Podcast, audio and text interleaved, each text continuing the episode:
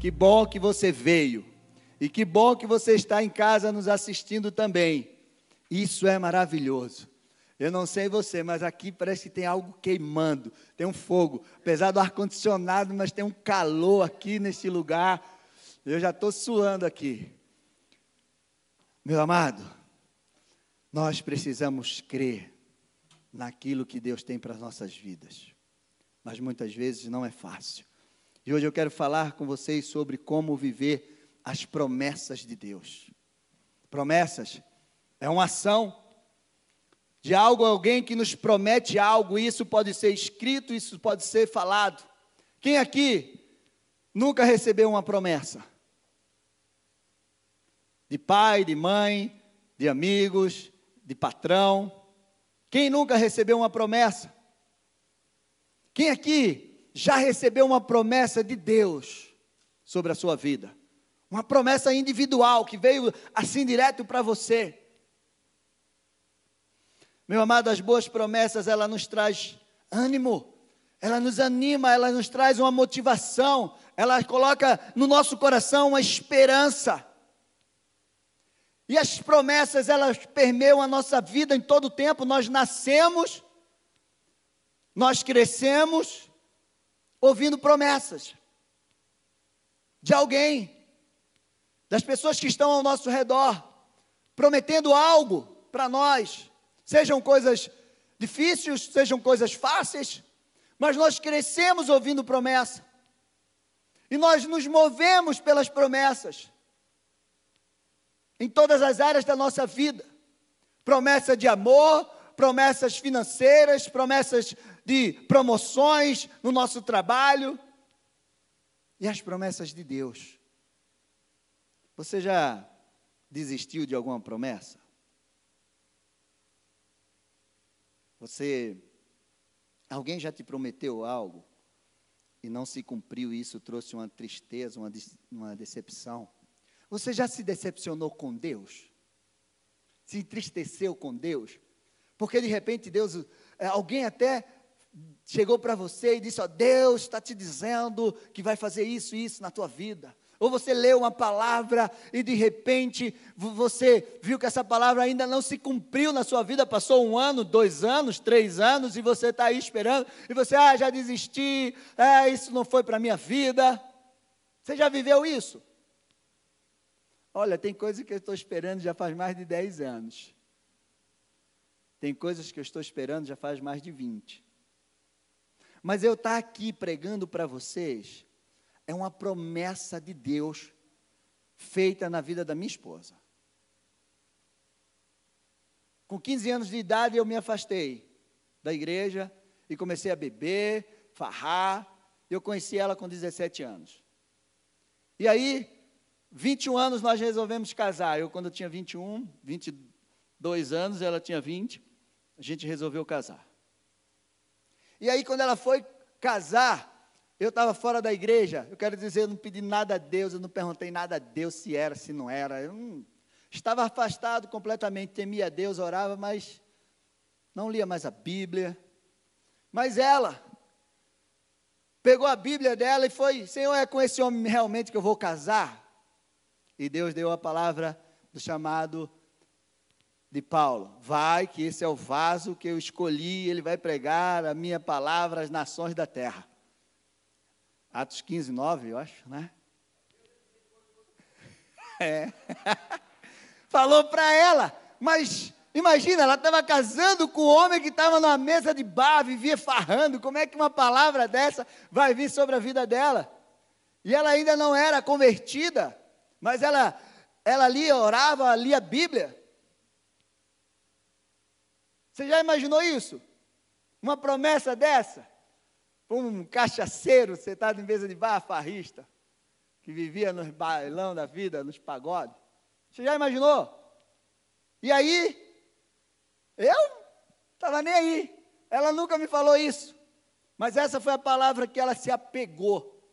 Vai que esse é. E aí, depois de muitos anos que se cumpriram, né? Aí eu disse para ela: você esqueceu de ler o 16, que diz assim: importa sofrer pelo meu nome. e olha, não é fácil. Eu disse, por que você não leu esse também? Só leu 15, foi? Então, é uma promessa. Mas cinco anos se passaram. E as coisas vão, iam piorando cada dia mais. Porque eu ia bebendo cada dia mais, eu ia me farrando cada dia mais. Cinco anos. E ela não tinha uma igreja como essa. Ela não tinha ninguém para ajudar ela. Caminhar com ela, discipular ela, ela não tinha nada. Era ela e Deus ali.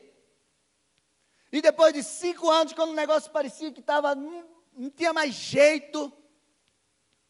Aí eu ligo na sexta-feira, que geralmente eu ia para o bar às seis horas da noite, chegava meia-noite, uma, duas, três horas da manhã. Eu ligo e digo assim: depois de 12 anos que eu não pisava na igreja. Aí eu ligo na sexta-feira e digo: estou indo para a igreja. Depois de cinco anos. Aí a luz acende lá no fim do túnel, assim. Aí ela começa a imaginar: promessa. E hoje eu estou aqui, depois de 21 anos. Estou pregando aqui para as nações, que eu creio que tem muita gente escutando essa palavra. De outros cantos da terra.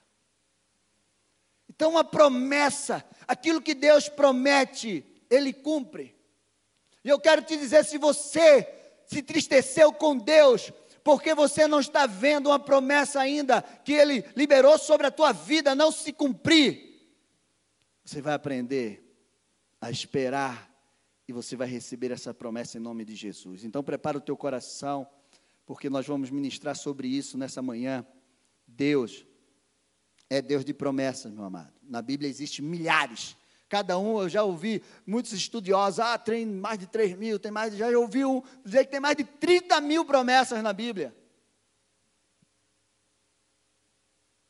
Números 23, 19. Diz assim: Deus não é homem para que minta, nem filho do homem para que mude de ideia. Tem tradução que diz: não se arrependa. Será que, tendo ele prometido, não o fará? Ou, tendo falado, não o cumprirá? Josué 23, 14. Eis que hoje sigo pelo caminho de todos os mortais, e vocês sabem, de todo o coração e de toda a alma, que nenhuma só promessa falhou de todas as boas palavras que o Senhor, seu Deus, lhe falou.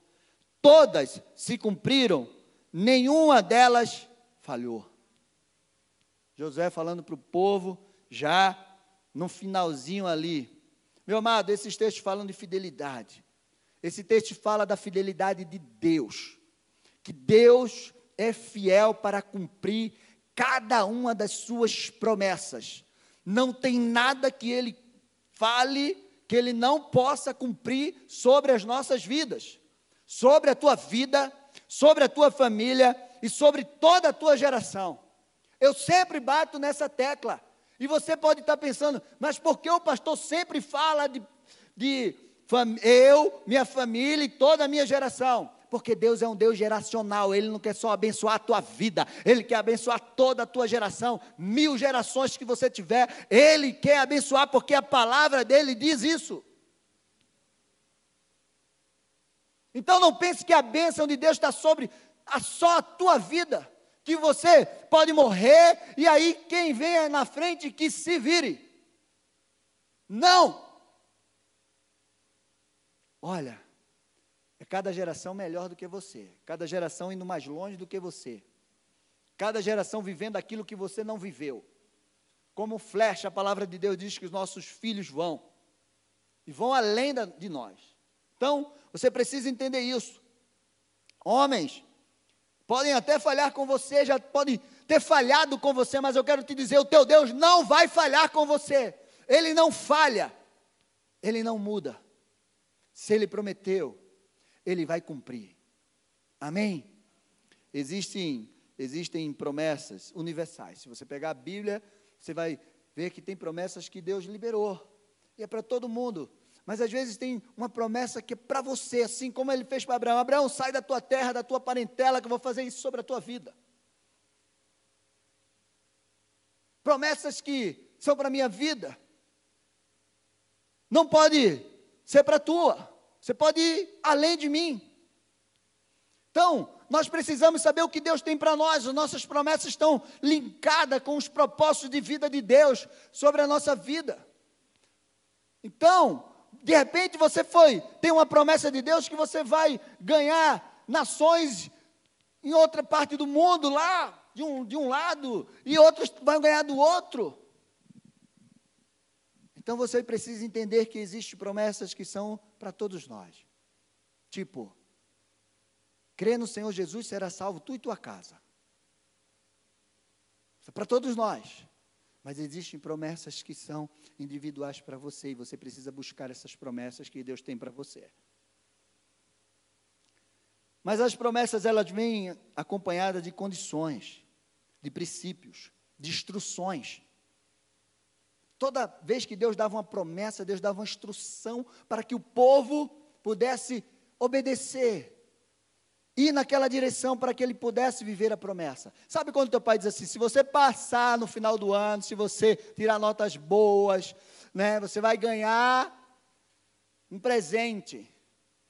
Ah, quando você completar 18 anos, tal. Olha, meu amor, no vigésimo ano do nosso casamento, eu vou levar você para viajar Sabe essas promessas? Existe uma condição. Toda promessa vem com a, com a instrução. Olha, se tem algo que Jesus veio fazer nessa terra, foi ensinar. O maior ministério de Jesus foi ensinar. Ele ensinava em todo canto, em todo lugar, comendo, deitado, dormindo, andando. Ele estava sempre ensinando. Então, meu amado, busque aprender. Busque receber instruções daquilo que vai mudar a tua vida. O conhecimento, ele traz isso para nós. A falta de conhecimento gera destruição. E nós precisamos, mas não basta só conhecer.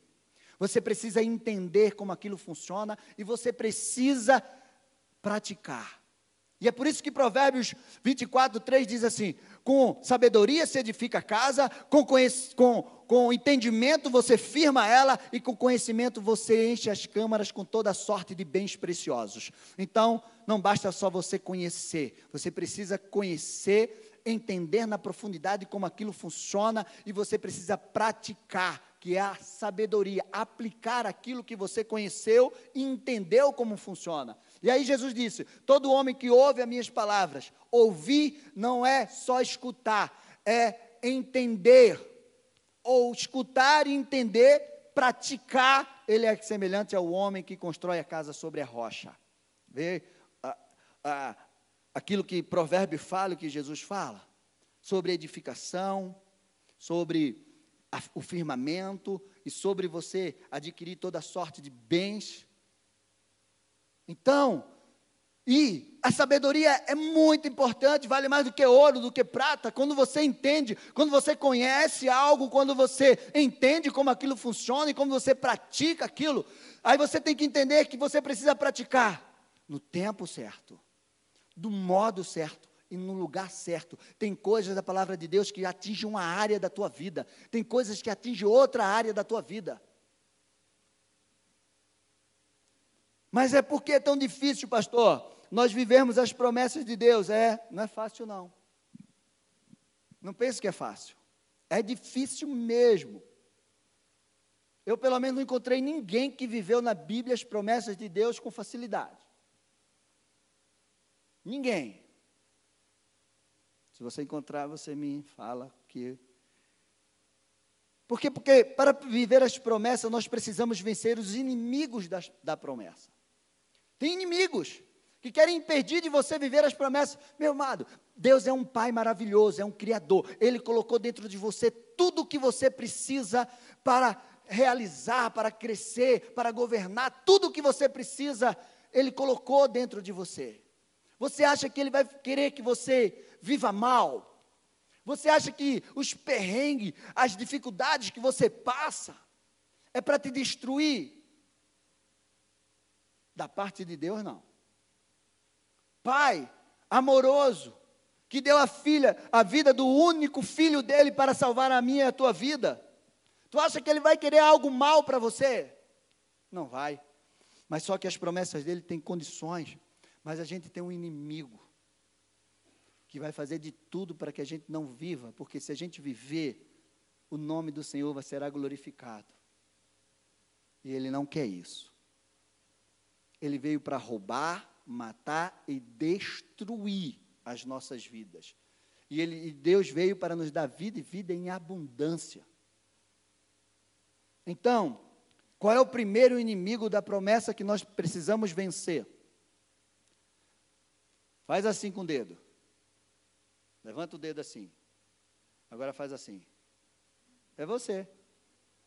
Esse é o primeiro inimigo que você precisa vencer. Como eu falei, da mesma forma que você tem dentro de você tudo o que você precisa para vencer, para conquistar, ser um realizador, você também tem tudo que precisa para impedir de você viver aquilo que Deus tem para você. Meu amado, uma geração morreu inteira no deserto por causa dos pecados por causa, por causa daquilo que eles tinham dentro dele, a murmuração, o medo, a incredulidade, a idolatria, ah, o orgulho, tudo que tinha dentro deles, mataram eles. Números 20, 32, 13 diz assim: Pelo que se acendeu a ira do Senhor contra Israel e fê-lo andar errantes pelo deserto 40 anos, até que se consumiu toda a geração que procedera mal diante do Senhor. Você já imaginou? Milhões de pessoas morreram. Saíram da terra do Egito. Deus tirou ele do lugar pior. 400, mais de 400 anos de escravidão. E agora estavam indo para a promessa. Uma viagem que era de 40 dias. Passou 40 anos, sei lá quantos dias. Mas alguns dias. Mas passaram 40 anos. Ficaram rodando lá, incredulidade. Então, meu amado, nós temos dentro de nós tudo que o diabo precisa para detonar com a nossa vida e impedir que nós vivemos a promessa. O medo. Deus nos deu um espírito não de covardia, mas de ousadia, de poder, de unção, de amor. Ele não te deu um espírito de medo, mas um espírito de moderação. Murmuração é uma oração para o diabo. Toda vez que você murmura, olha, a palavra tem poder. Provérbios 18, 21 diz que da boca procede o poder da vida e da morte. Então, se você tem uma promessa e ela demora, e de repente você fala, ah, isso não vai se cumprir na minha vida, olha, não sei o que, aí você começa a se amaldiçoar. Você está quebrando. O mundo espiritual não se move daquilo que você pensa. O mundo espiritual não se move de, de você ficar com energias positivas assim, ó. Não se move. O mundo espiritual se move daquilo que você fala. A, a, a terra era um caos, era sem forma e vazia. E Deus disse: haja luz. E Deus disse, e Deus disse, a palavra foi liberada. Então, quando você profetiza, quando você fala, quando você abre a tua boca, a palavra move o mundo espiritual ao teu favor ou contra você. Que palavras você tem liberado? Sobre as promessas que Deus tem sobre a tua vida, sobre a tua casa. Ah, às vezes dá vontade de. Dá mesmo. Dá vontade de sumir. Você já teve vontade de sumir?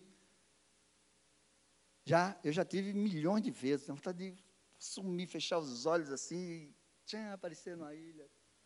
Ah, tá, tomando. De tanta coisa mas não posso. Aí tem que enfrentar.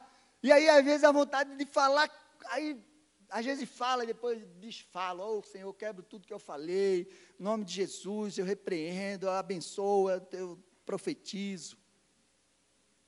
Aí, né, o negócio estava indo ruim, aí volta, agora ele, aí vai estar tá indo bom. Eita, ele quebrou. Meu, o mundo espiritual, ele se move por aquilo que a gente fala. É por isso que nosso pastor sempre está aqui falando: olha, vem na tua casa, levanta tuas mãos, começa a marchar e profetizar e tá. É exatamente o que a palavra de Deus fala. A incredulidade. A incredulidade é outro inimigo da promessa. E olha, é difícil. Você já imaginou? você crê num Deus que você não está vendo? É por isso que muita gente faz os seus deuses. Você já imaginou alguém te fazer uma promessa que você nunca viu? Ele. É fácil. Eu chegar para você assim, Fábio, olha, amanhã eu vou lá na tua casa, eu vou levar um presente para você e tal, tal, tal. Oh, pastor. Agora, ouvir de Deus, que você não vê, leu a Bíblia e, olha, essa promessa está. Meu, tem que ter fé mesmo. Então, muitas vezes é difícil. Por conta disso, o Deus do invisível. Quando Paulo chegou lá, que todo mundo estava fazendo aqueles altares para os seus deuses, e tinha lá o Deus do invisível. É esse Deus. Ele é o único Deus que cumpre com cada uma das tuas promessas. Cada uma das promessas. É esse Deus. Você pode acreditar, você pode crer que cada uma das promessas de Deus, você não está vendo, você não está de repente ouvindo audível a voz dele no teu ouvido, você está só sentindo, ouvindo eu falar aqui para você, ou lendo a tua Bíblia, mas eu quero te dizer, é esse Deus, o Deus do invisível, que vai cumprir cada uma das promessas que fez sobre a tua vida. Amém? Não é fácil, meu amado. Pensamentos e atitudes, pensamentos são poderosos. Ele pode te levantar, ele pode te abater. Primeiro nós pensamos, depois nós sentimos e depois nós agimos. Então, pensamentos, como se imagina na sua alma, você é. Se você ficar pensando, pensando que não vai dar certo, não vai dar certo. Se você ficar pensando, pensando coisas, não vai. Então, tudo que é bom, tudo que é perfeito, tudo que vem do, do Pai das luzes, seja isso que enche os nossos pensamentos. Amém? Isso são algumas coisas que estão dentro de você, que pode te impedir de viver as promessas de Deus. O teu temperamento, tantas coisas mais que estão dentro de você que podem impedir. Segundo, os gigantes, os obstáculos, as dificuldades. Deus disse: Olha, a terra emana leite e mel, a terra é maravilhosa, mas vamos lá olhar. Josué e Caleb viram os frutos, viram os gigantes, mas eles se apegaram com os frutos, com a recompensa. Mas os dez espias viram os gigantes, as dificuldades. A gente não entra aí. As promessas de Deus, elas, elas vêm assim, tinha poceiros naquela terra. E, olha, você precisa conquistar. Uma, uma das estratégias para você vencer as dificuldades, guarda aí, é você focar na recompensa. Foca no prêmio que você vai receber. Por que você trabalha o mês todo? Você fica só esperando o final do mês chegar para você. Ai, que legal. Olha, tem um monte, um monte, de gente que poderia estar aqui hoje de manhã. Mas não, eu vou ver o culto depois. Ah, sabe de uma coisa? Está um sol, eu vou fazer outra coisa. Mas eu garanto, se o patrão dele dissesse assim: amanhã você trabalha de 8 a meio-dia e eu vou te pagar 5 mil reais. Seis horas ele estava na empresa. Mas ir para a igreja, será que vai ser a mesma coisa? De repente eu vou receber uma palavra, uma promessa. Ah, mas. É sempre assim, eu estou esperando tantas promessas e não vai acontecer. Então eu vou deixar para ir depois. Então, meu amado, foque na promessa, no prêmio. E os, e os, os gigantes, as dificuldades, os obstáculos, vai ficar para trás. Foi isso que Davi fez? Davi focou em quem? Davi chegou num lugar onde fazia 40 dias que estavam sendo ameaçados por um gigante. E aí, Davi estava passando, já tinha sido, né, o irmão dele já tinha mandado embora, ele estava lá, e de repente ele passou e ouviu alguém dizer assim: Quem matar esse gigante vai casar com a filha do rei, vai morar no palácio, e a família dele nunca mais vai pagar imposto. É o quê? Acabou o gigante. Davi estava focando em quê? Esse incircunciso filisteu não vai afrontar o exército do Deus vivo. Acabou. Davi estava vendo a filha do rei. Esses dias eu vi né, um filminho lá de Davi e Golias. Aí veio a filha de, de Saul, né? Mical. Uma loura ali, toda bonita. Eu digo, ó, tá vendo? Aí ela disse, ah, não sei. Foque no prêmio, na recompensa que você vai ter. A Bíblia está cheia de recompensa. Apocalipse termina com recompensa. Ao que vencer, ao que vencer, você vai ganhar isso, vai sentar ao lado, vai comer do, do fruto, vai receber uma veste branca, vai estar no trono comigo. Tire os olhos dos gigantes e foque na recompensa. O povo tinha uma terra.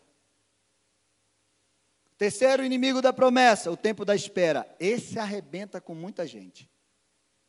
O tempo da espera arrebenta com muitos. Como é difícil esperar, principalmente aquilo que você não está vendo. Você já imaginou Abraão? Sai da tua terra e vai. Para onde? Não sabia. Vai. 25 anos. O tempo da espera arrebenta com muita gente. Meu amado, a gente só precisa entender que nós vivemos no Cronos. A gente pensa em minuto, em hora, em dia, mês e ano. Deus não. Deus é Kairos. É um tempo determinado, é um tempo exato. Um dia para Deus é como se fosse mil anos, mil anos como se fosse um dia. Então, um dia que você espera, para Deus pode ter mil anos. Mil anos que você espera, para Deus é um dia. Ah, Senhor, mil anos. Mil? Meu calendário tem um dia que você está esperando. Esse tempo de espera arrebenta com muita gente. Você está pronto para esperar? Tem coisa que eu estou esperando há 20 anos. Faz muita gente desistir. E a gente tem que entender que é o seguinte: a espera de Deus é diferente, ele usa a espera diferente do inimigo. O tempo de espera para nós, ele pode ser constituidor ou ele pode ser destruidor. Você quer o que, qual dos dois? Ele pode te constituir, te amadurecer, te fazer mais forte, ou ele pode destruir com você. Deus usa o tempo da espera para nos constituir. Satanás usa o tempo da espera para te fazer desistir, se precipitar, arrebentar com você. É uma verdade. Davi foi ungido rei. Quantos anos para ele reinar? Cada luta, cada deserto que Davi passou, cada perseguição, estava constituindo ele ou estava destruindo dele. Ele se tornou o maior e o melhor rei que Israel já teve. Nenhum rei passou por que ele passou. Mas nenhum rei chegou onde ele chegou. Meu amado, se você tem uma promessa, não importa quanto tempo, mas saiba o seguinte: tudo que você passar, seguindo aquilo que Deus está pedindo para você, você indo na direção da tua promessa, vai te constituir, vai te formar, vai te fazer mais forte, vai te amadurecer. Mas o inimigo vai fazer com que você se precipite. Foi Abraão. A mulher de Abraão disse assim: Deita com a tua serva, que essa promessa vai se cumprir. Arrebentou. Até hoje tem confusão lá. Então, o inimigo usa o tempo da espera para a gente desistir, para nos fazer precipitar, para nós murmurarmos e perdermos aquilo que Deus tem para nós. Então espere. O Salmo 27, 13 e 14 diz assim: Eu creio que verei a bondade do Senhor na terra dos viventes. Meu amado, na terra dos viventes. É aqui. Tem gente que está dizendo assim: ah, quando eu chegar no céu eu vou viver tudo isso. Meu amado, as promessas que Deus tem para você aqui, é aqui, é para aqui que você tem que viver. Jesus não veio te salvar só, ele disse: Eu vim para trazer vida e vida em abundância. As promessas lá do céu, deixa para o céu, mas viva as promessas daqui da terra. Amém? Espere no Senhor, anime-se, fortifique-se o seu coração, espere, pois, no Senhor. Salmo 27, 13 e 14. Existem muitos fatores. Poderia ficar aqui amanhã falando muitos inimigos da promessa. Mas eu quero falar como você vai vencer, viver as promessas de Deus. Então, a introdução já foi. E agora vamos, é rapidinho. Primeiro lugar, para que você possa viver as promessas de Deus, como você vai fazer isso? Você precisa ter uma aliança com Deus. As promessas é de quem? As promessas são de quem? Quem é que prometeu para você? Então você tem que ter aliança com com ele. E hoje a nossa aliança com Deus vem através de quem? Jesus Cristo. Sem Jesus não tem promessas de Deus. Quer viver as promessas de Deus? Primeira coisa que você precisa fazer é aceitar Jesus como teu Senhor e Salvador. Vocês estão ouvindo aí em casa? Sem Jesus não tem promessa. Primeiro, 2 Coríntios 1, 20 diz assim: Porque quantas são as promessas de Deus? Tantas tem nele o sim, por, quanto também por ele é o amém, para a glória de Deus, por nosso intermédio. É em Cristo que nós temos o sim e o amém de todas as promessas de Deus. Sem Ele, esqueça. Sem estar aliançado com o Senhor Jesus Cristo na tua vida, esqueça. Amém? Segundo lugar, está vendo que a, a introdução é mais. Andar por fé e não por vista. Meu amado, a fé é aquilo que todo mundo já sabe. Quem não conhece, Hebreus 11. A fé é aquilo que traz existência aquilo que não existe. E nós fomos chamados para viver por fé e não por vista. Meu justo viverá pela fé. Hebreus 11, 6 diz assim: De fato, sem fé é impossível agradar a Deus, porque é necessário que aquele que se aproxima de Deus creia que Ele existe e, é, e que recompensa o que os busca. Lembra da recompensa que eu falei? Então, fé, crer, você precisa crer. Agora, deixa eu te dizer uma coisa. A fé em Cristo não é uma fé sem ação você precisa ter ação.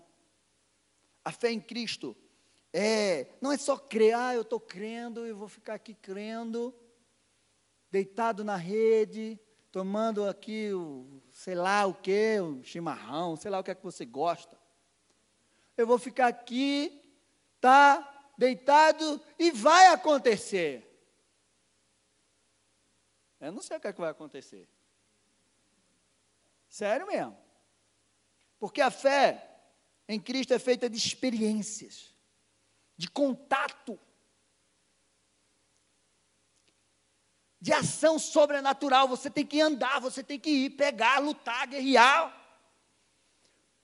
Olha, eu vou falar aquilo que Hebreus fala. Com mostra a tua fé sem obras, que com a minha obra eu mostro a minha fé. A fé sem obras é morta, meu amado. Então, você precisa entender isso. Tem uma parte que é sua, tem uma parte do milagre que é você que vai fazer. Senhor, abre uma porta de emprego. Estou aqui sentado em casa, né? acordo, 11 horas da manhã, beleza, o, o telefone não tocou, o emprego não veio.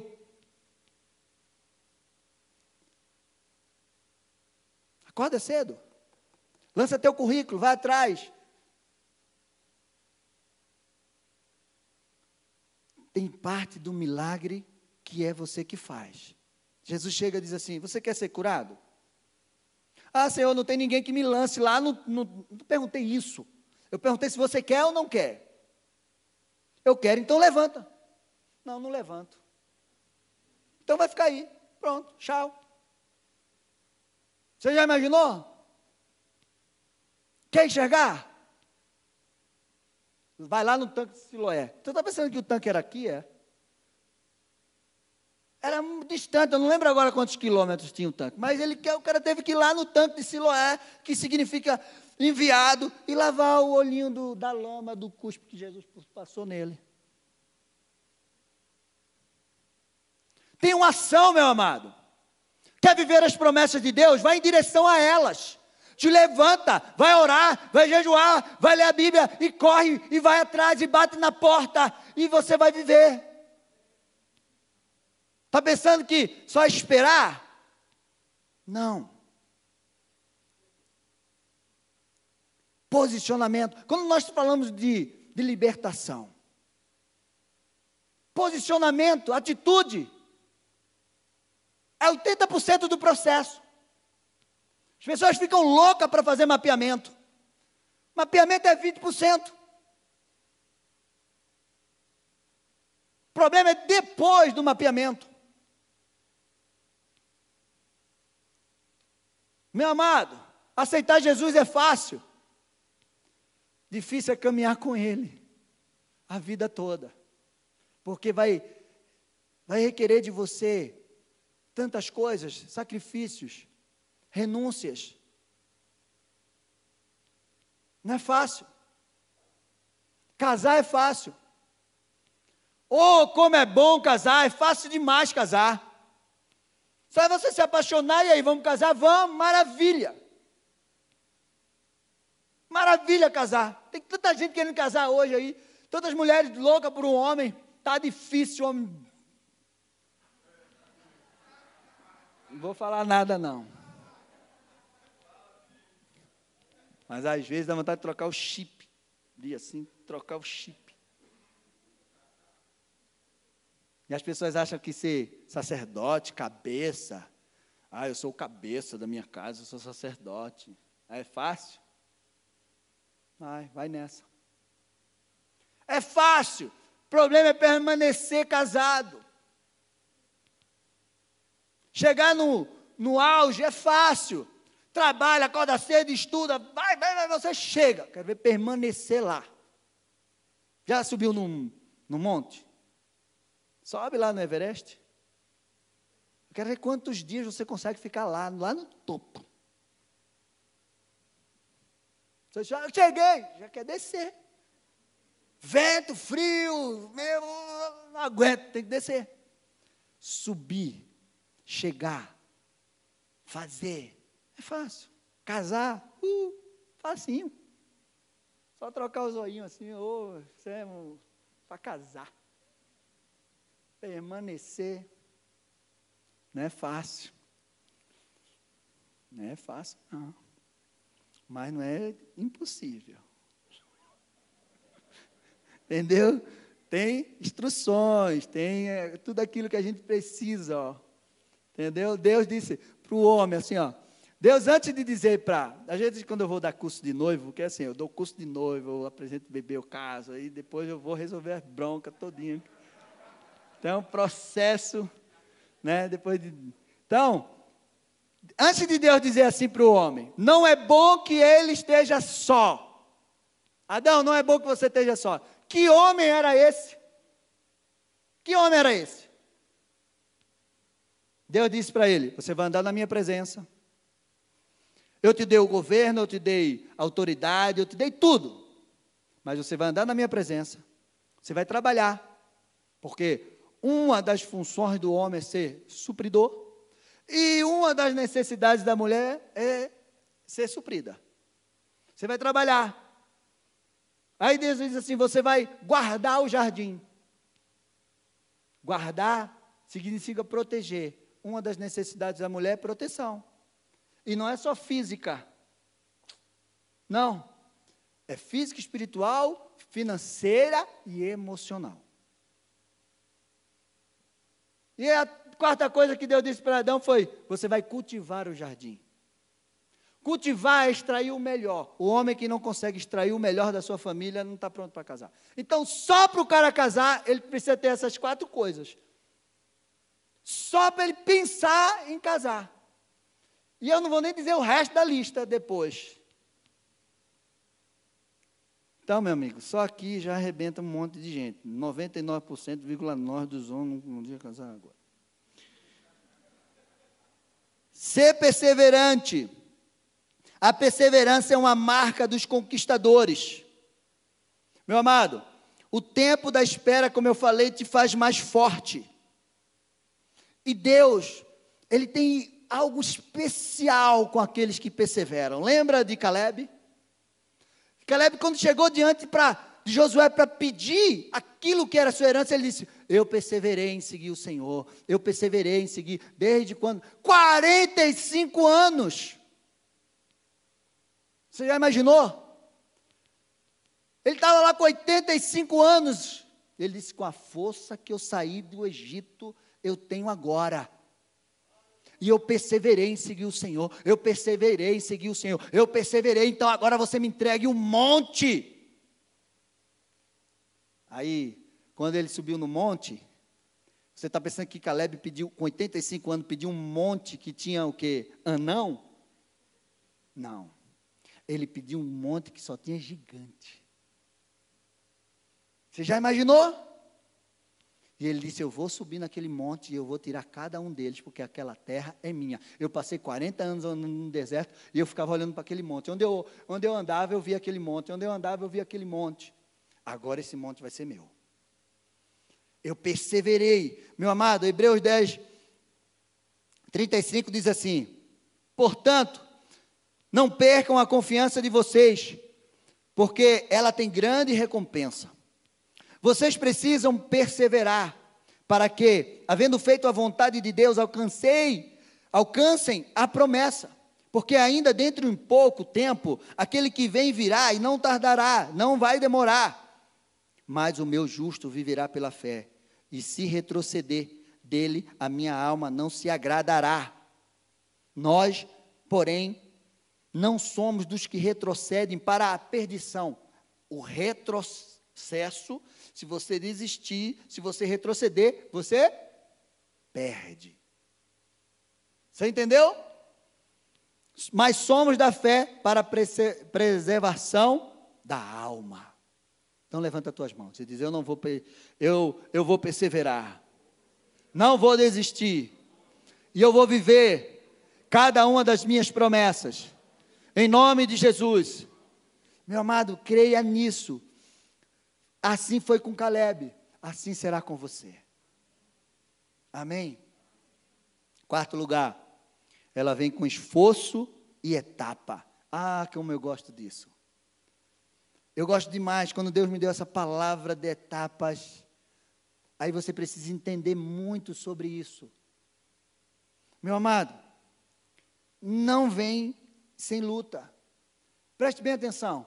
Quando Deus tirou o povo do Egito, é para guerrear. Era lá, tinha os cananeus, todos os zeus tinham naquela terra. Cananeus, Eteus, Efeus, Jebuseus, tudo que era eu tinha ali. Deus disse: Eu vou tirar cada um deles. Vocês vão ter que tomar posse, guerrear com ele, vocês vão ter que derrubar esse gigante. Não vem sem esforço. Desde aí no Antigo Testamento, o povo ralava, brigava, lutava, era né, os caras tinham que ser fera, né? foram se aperfeiçoando, chegaram a um homem derrubar 800, 600. Os valentes de Davi eram esses. Aí Jesus chega. Aí diz assim: agora vocês vivem na graça. Aí parece que ele lançou um monte de preguiçoso. Os povos ah, Jesus já conquistou, ele, ele venceu por nós, ele vai, eu não passo por isso, eu não preciso disso. Não. Jesus disse assim, ó, Mateus 11, 12. Desde os dias de João Batista até agora, o reino dos céus é tomado por esforço, por força, por luta, e os que se esforçam se apoderam dele. Aplauda ao Senhor. Essa força, esse esforço, essa luta, essa guerra, não era só no Antigo Testamento, meu. É hoje. É agora. Ah, tudo bem que hoje a gente não precisa dar espadada em ninguém. Mas a gente tem que se esforçar, a gente tem que lutar. Amém?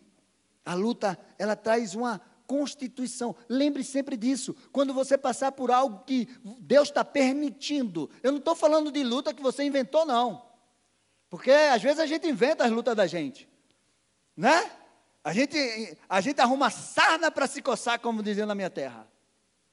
Então, essa luta você vai, Deus vai te dar misericórdia, mas quando você entra naquela luta que Deus te prometeu e que você vai ter que tirar ali os gigantes, os poceiros, as dificuldades que está querendo te impedir de conquistar, essas lutas vão te trazer maturidade, vai trazer crescimento para você.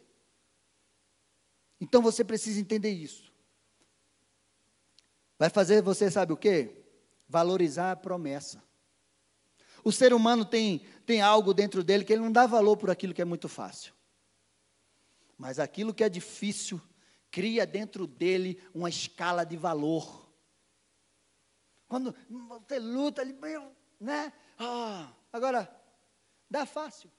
Quantos filhos perderam a herança do pai porque não passaram pelo que o pai passou? Ah, nasci rico, em berço de ouro. Ah, não preciso trabalhar. Ah. Pai morreu, sumiu. Acabou tudo. Então, meu amado, o ser humano tem isso. Aquilo que nós conquistamos, com luta, com esforço, nós valorizamos mais. Amém?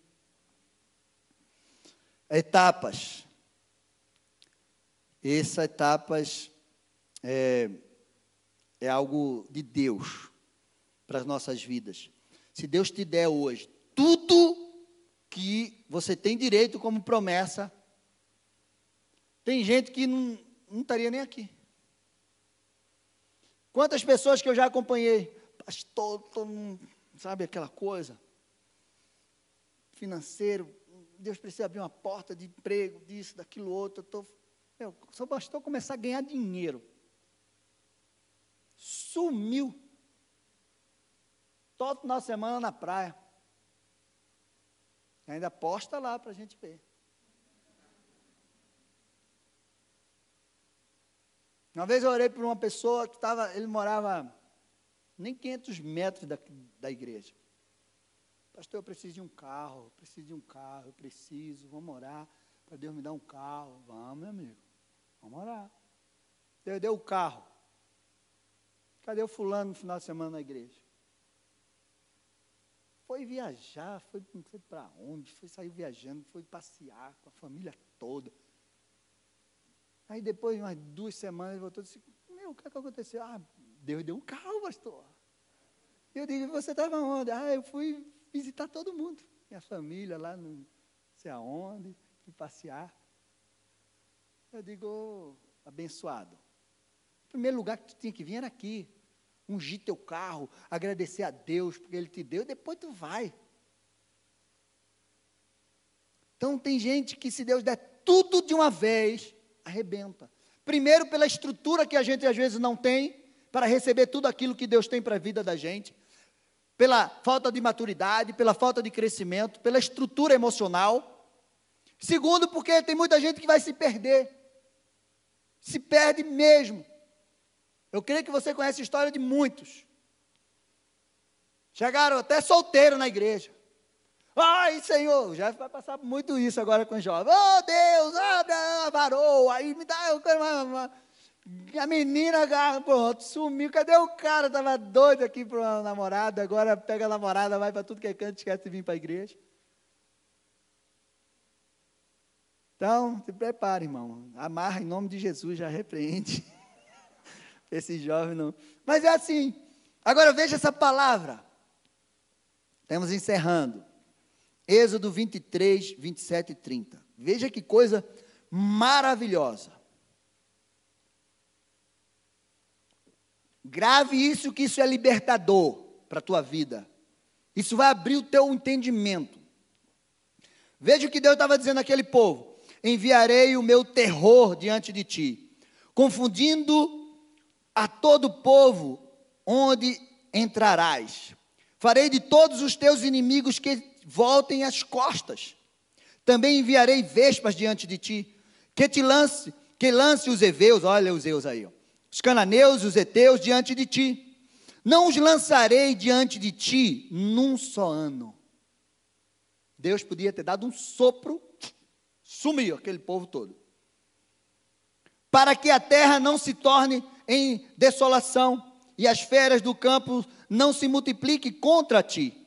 Pouco a pouco os lançarei diante de ti, até que te multipliques e possua a terra por herança. Você já imaginou isso? Isso é libertador para você, meu amado. Por isso que você fica dizendo, ah, porque Deus não me deu isso, Deus não me deu isso. Você está pronto para receber? Deus disse: Olha, povo, eu não vou dar um sopro e afastar esses heteus, heveus, cananeus, jebuseus daqui de uma vez só, não. Na medida que vocês forem crescendo, se multiplicando, se estruturando, eu vou te dando um pedaço em cada terra e tal. Porque se eu te der tudo que eu tenho para você, vocês não vão conquistar toda a terra, não vão conseguir habitar nelas de uma vez só. Então, ano a ano, eu vou te dando. Eu vou te dando e você vai crescendo, tá? E aí, imagina se eu te der um mundão de terra aqui, como diz lá o caipira. Um mundão. Aí você fica olhando, ah, mas eu nem consigo chegar lá. E aí lá está cheio de besta férias lá. E, e aí vai arrebentar com você. Então pense. Você está pronto para viver as promessas? O que você tem feito? Se Deus te der tudo hoje que Ele tem para você, você vai ficar firme? Você tem condição de administrar? Tem condição de administrar tudo que Deus tem para você? Lembra? Conhecimento, instrução, entendimento e sabedoria. Você conhece na profundidade aquilo que você tem buscado. Meu amado, pense nisso. A nossa caminhada com Deus é uma caminhada constante e crescente. Eu costumo dizer isso para as pessoas. Ah, nem que cada mês você aumente um minuto do teu tempo de oração. Ah, mas eu não consigo, pastor. Meu, um minuto por mês. Um mês tu começa a orar dez minutos, no outro mês tu passa para onze, doze, sei lá. Ah, tu lê um capítulo, ah, um versículo por dia, pastor. Leia um versículo, depois de um mês você leia dois. Aí você vai crescendo, daqui a pouco você está lendo um livro todo em uma semana. Depois você está orando duas horas, ainda está pedindo mais horas para orar. Crescente, constante e crescente. Não adianta você hoje, ai, querer, ai, eu vou orar três horas por dia. Aí uma semana eu não quero orar mais na minha vida. Vai crescendo devagarinho. Amém? Isso é maravilhoso. Em último lugar, ó, deu certinho. Entender que as promessas são para glorificar a Deus. Meu amado, não é para a tua glória, não é para a tua honra, não é para o teu louvor. Ai, sabe por que eu conquistei? Porque eu sou o não, tem o teu esforço, a tua dedicação, tem a tua consagração, teu empenho, mas tudo é para a glória de Deus. Se vocês prestarem atenção, 2 Coríntios 1, 20, porque quantas são as promessas de Deus, tanto nele o sim, por quanto também nele o amém, para a glória de Deus. É para a glória de Deus é para a glória de Deus, porque as pessoas vão olhar você, poxa, como é que você está vivendo isso? Você diz, é pela graça, pela glória de Deus. Ah, como você conquistou isso? Olha, eu fiz isso, mas a poderosa mão do Senhor está sem Ele eu não chegaria aqui. Olha, sem Deus eu não chegaria aqui. Toda honra e glória para Ele, Ele que tem me sustentado, Ele que tem. E aí as pessoas vão querer o Deus, o Deus que você tem, elas vão querer viver o que você vive. Você vai glorificar a Deus através das tuas promessas. Meu amado, você precisa viver essas promessas. Você já imaginou a tua caminhada com Deus? E aí as pessoas chegam para você e dizem assim: aí, ah, não, ah, não, ah, não, você não cresce, você não realiza, você não conquista. Como é que o nome de Deus será glorificado na tua vida? Ele não te deu tudo que ele te deu para você ficar aí. Então, meu amado, você precisa começar a caminhar nessa direção. Você precisa fazer a tua parte. Porque tem muita promessa de Deus para você viver. Você não nasceu. Quando você nasceu, antes de você nascer, Deus já sonhou com você. Antes de Deus te criar, Ele estabeleceu propósitos para a tua vida. Ele te deu uma missão. Você não nasceu, ah, eu nasci para ser o quê? Não. Você nasceu com um objetivo, com uma missão de vida, com um propósito que Deus estabeleceu para você. Você já imaginou? Imagina. Aí tá lá no céu, Deus, Jesus, os anjos, o Espírito Santo, tudo lá. Aí o Jefferson nasceu. Nasceu Jefferson, gente. Foi o nome que a mãe dele colocou. Eu não sei se lá no céu ele vai ter esse nome, porque ele fala que tem uma pedrinha com nome novo, né? Aí Deus chama o povo, tá lá. E aí, Jesus, vem cá, ó, anjo, Miguel, Rafael. Nasceu lá, ó, Jefferson. Aí os anjos, quem é Jefferson? Sabe que eu não sei? Eu fiz, mas eu nem sei o que é que vou, ele vai ser ainda. Você acha que é assim? Não. Deus estabeleceu um propósito para a tua vida. Deus estabeleceu, e esse propósito está ligado nas suas promessas, as promessas que Deus tem para você, e você precisa encontrar o teu propósito de vida, você precisa encontrar a tua missão, e aí você vai viver cada uma das tuas promessas, e você não vai perder tempo. Jesus não perdeu tempo, meu amado. Jesus chegou numa aldeia uma vez, e, e os discípulos disseram: Senhor, você vai ter que ficar aqui. Porque chegou muita gente ainda para o Senhor curar. Ele vai, quem quiser ser curado, venha, porque eu não tenho mais tempo para ficar aqui. Eu estou indo para a cruz. Eu tenho um dia, eu tenho uma hora, eu tenho um momento para chegar naquela cruz, para salvar você, para salvar a tua vida, para derramar. Eu tenho um dia para que o Espírito Santo venha descer e ajudar vocês a próxima caminhada. Então eu não posso, quem quiser ser curado, que venha, toque na minha orla, sei lá, toque na minha mão, porque eu estou indo. Propósito, missão, promessas. Você precisa entender isso, meu amado. Algumas promessas feitas por Deus. Gênesis 9, 1.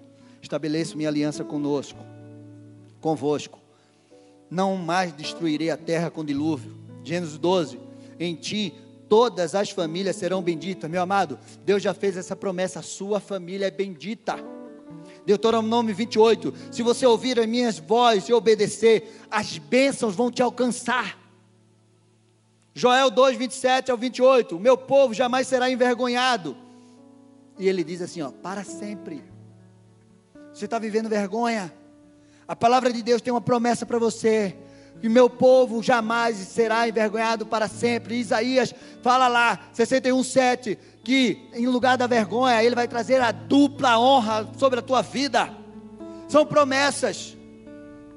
E ele diz: Derramarei o meu espírito sobre toda a carne, e aquele que invocar o meu nome será salvo. Mateus 28. Eis que estou convosco todos os dias até a consumação do século. Se você está se sentindo sozinho, se você acha que você está sozinho, que o Senhor não está contigo, Jesus disse: Eu estou com você todos os dias. Eu não sei onde você está, meu amado, mas eu quero te dizer, eu não sei a condição que você está, mas eu quero te dizer algo. Deus está com você, se você tem uma aliança com Ele. Em último lugar que eu coloquei aqui, Apocalipse. Eis que venho sem demora. Ao que vencer, viverá na eternidade comigo. Eu serei o seu Deus e ele o meu filho. Meu amado, esteja pronto. Jesus está voltando. Feche os teus olhos.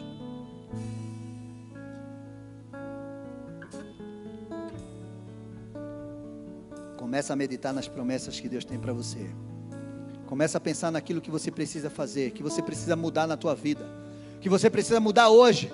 Porque eu quero te dizer que pode ter promessa que está te esperando lá fora. A partir do momento que você colocar o pé para fora dessa igreja, tem promessa de Deus que está esperando por você. E você precisa tomar uma decisão agora.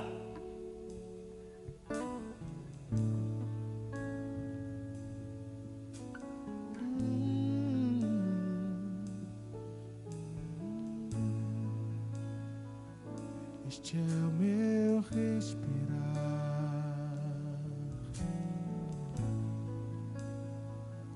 Este é o meu respirar. Teu Santo Espírito vivendo em mim.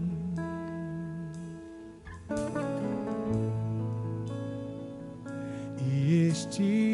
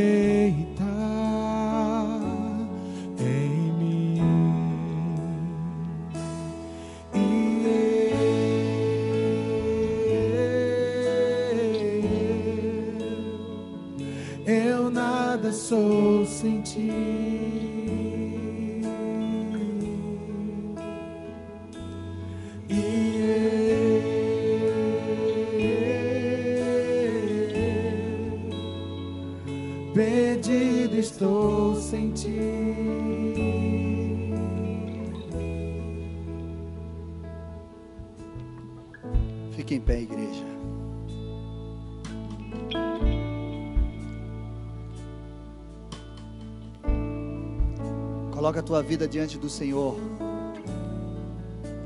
Se tem alguém que deseja que você viva cada uma das promessas, esse alguém é o Senhor. Esse alguém é o nosso Deus. E se tem algo que você identificou na tua vida que está impedindo de você viver as promessas, esse é o momento de você colocar diante do Senhor e dizer: Senhor, eu quero deixar isso aqui hoje, mas a partir deste momento eu quero começar a ir em direção às promessas que o Senhor tem para minha vida, para minha família e para minha geração. Que eu não seja esse impedimento, Pai.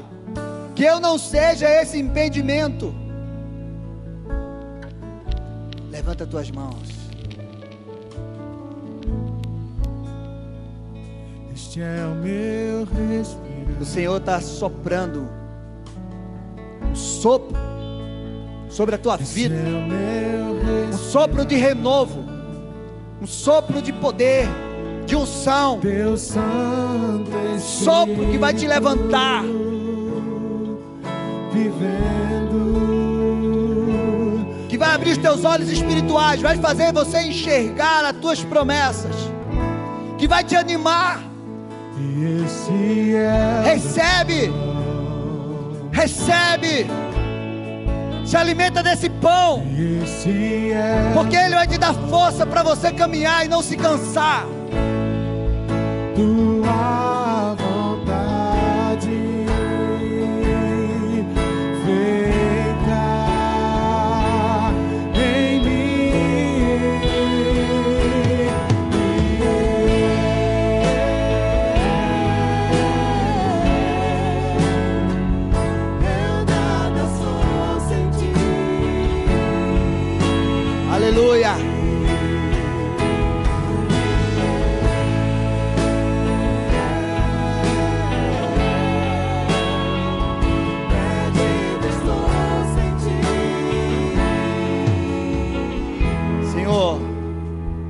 Teu poder, com a tua graça.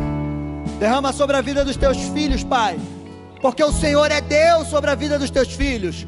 Que eles possam entender e que eles possam ir na direção da tua palavra, que eles possam viver um novo tempo, Senhor Deus e Pai, que nenhuma, nenhuma das tuas promessas, Senhor, deixe de se cumprir na vida deles.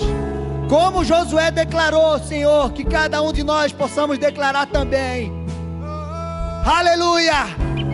Levanta as tuas mãos e declara assim: Eu recebo cada uma das promessas de Deus na minha vida, na minha família e na minha geração. Eu não vou ser o impedimento dessas promessas se cumprirem eu tomo posse de cada uma delas, em nome de Jesus, em nome de Jesus, e para a glória de Deus, aleluia! Aplauda o Senhor.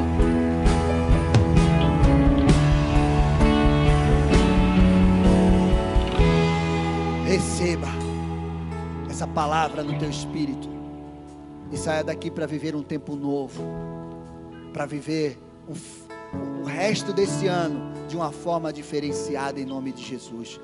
Eu esqueci no começo da dessa ministração de pedir para você compartilhar o link dessa mensagem. Você conhece alguém que nesse momento precisa escutar essa palavra? Compartilhe agora para eles, em nome de Jesus Cristo. E dá um like aí também, dá um like aí, em nome de Jesus. Amém? Faz assim. Que o Senhor te abençoe. Que o Senhor te guarde. Que o Senhor resplandeça o rosto sobre você e te dê a paz. Que o Senhor te leve para uma semana de vitória. Para um dia abençoado na Sua presença. Em nome de Jesus. Deus te abençoe. Em nome de Jesus Cristo. Nós, como igreja, Alameda, nós amamos vocês demais. Sintam-se amados e abraçados por nós. Em nome de Jesus. E você que está em casa também. Em nome de Jesus Cristo. Então, o pastor Jefferson vai dar as instruções aqui. Vocês podem se sentar e alegra o teu coração. E grandes coisas o Senhor vai fazer em nome de Jesus.